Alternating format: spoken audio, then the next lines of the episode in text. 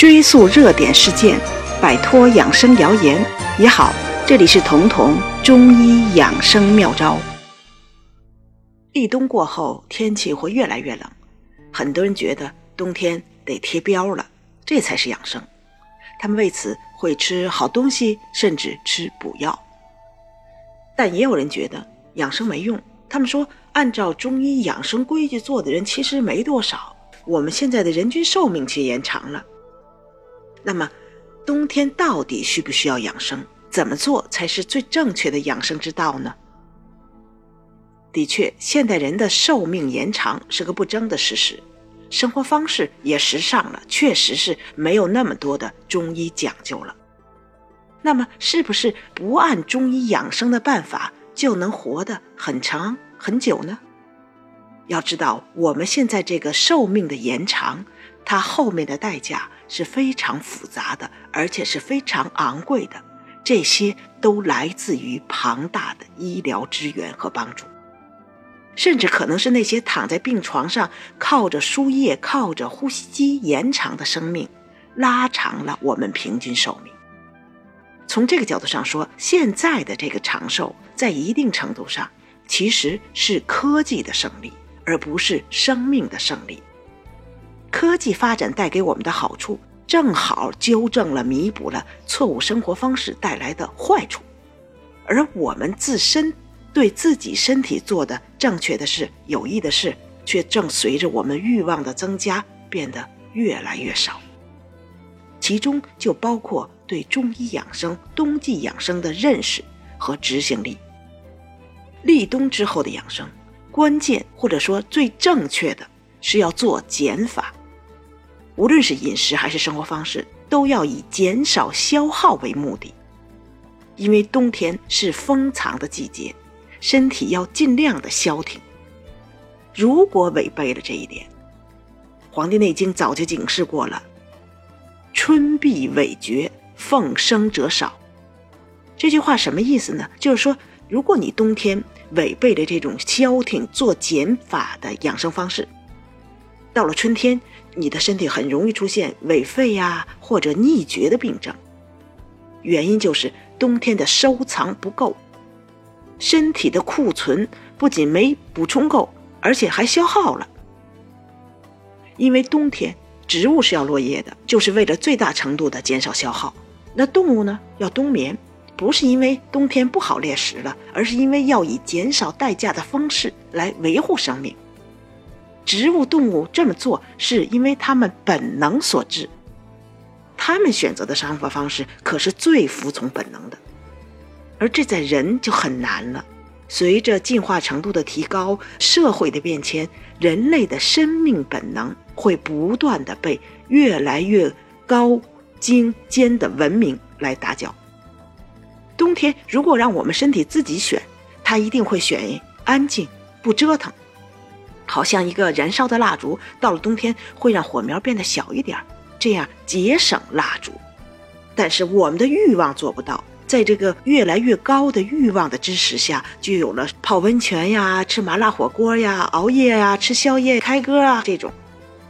他们不断的撩拨着原本准备安静收藏的身体，等于人为的或者说错误的把身体的代谢点调高了。有人肯定会问了。我就是这么过冬的，也泡温泉、吃麻辣火锅、熬夜，也没有春天的痿厥呀。那么什么是痿厥呢？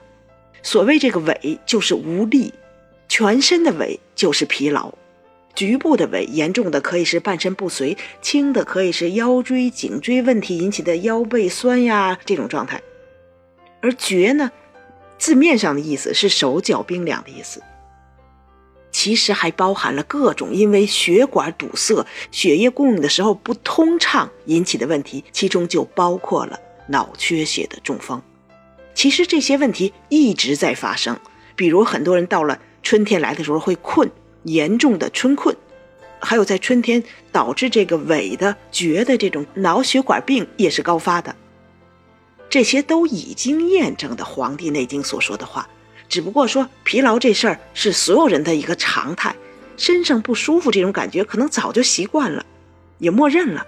再加上医疗条件好了，能扭转或者躲过很多疾病。所以，违背本能的这种生活未必能让每个人都尝到苦果，因此他们就觉得养生没用了。事实上，养生是非常非常重要的。那么，在冬季尤其如此。那么，冬天的养生又该怎么做呢？首先，就是要做减法，要改善你错误的这种。闹腾的、作的、燥的这种生活习惯，比如吃火锅、熬夜、泡温泉，特别是那种很辣的火锅。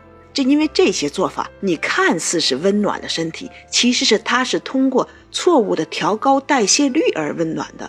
那这个调高代谢率的过程，身体就是一个过度消耗的过程。其次，这个减法并不是消极的，并不是说我什么都不干，该吃的不吃，该用的药也不用。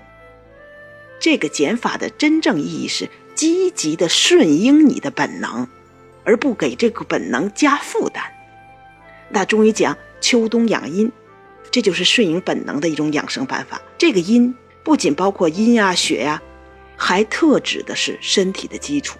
因为中医讲阴为阳之首，就是阳是在外面的，阴是守在里头做根的。阴是阳的基础，就像一个燃烧的蜡烛一样。阴就是那个蜡烛，阳是那个火苗，所以阴是整个人体这个生命的基础。如果把身体比作大树的话，这个阴指的是这个树的树根。那么冬天叶子会落，但树根会生长，会一直活着，所以它一直要需要养料。在冬天给这个树根浇水施肥，这是我们种树的时候要需要做的。那对人体来说，冬天。养肾阴就是给身体这棵大树的树根施肥浇水，所以冬季养生重在护肾这个树根。也就是说，冬季养生要护人体的根本。那怎么才能护根呢？中医有冬三月吃膏方的习惯，大家可能都知道。入肾经的阿胶，调配各种补阴的药，做成一种高质的滋补品。为的是以这种高质的滋补品的药剂的形式，给进入收藏状态的人体的树根增加库存，这样在冬三月夯实了你的地基，让你的树根吸收了充足的营养。冬三月能够补到阴，奉生者少的问题就减轻了，或者避免了，你也就避免了在春天生发无力的这些病状。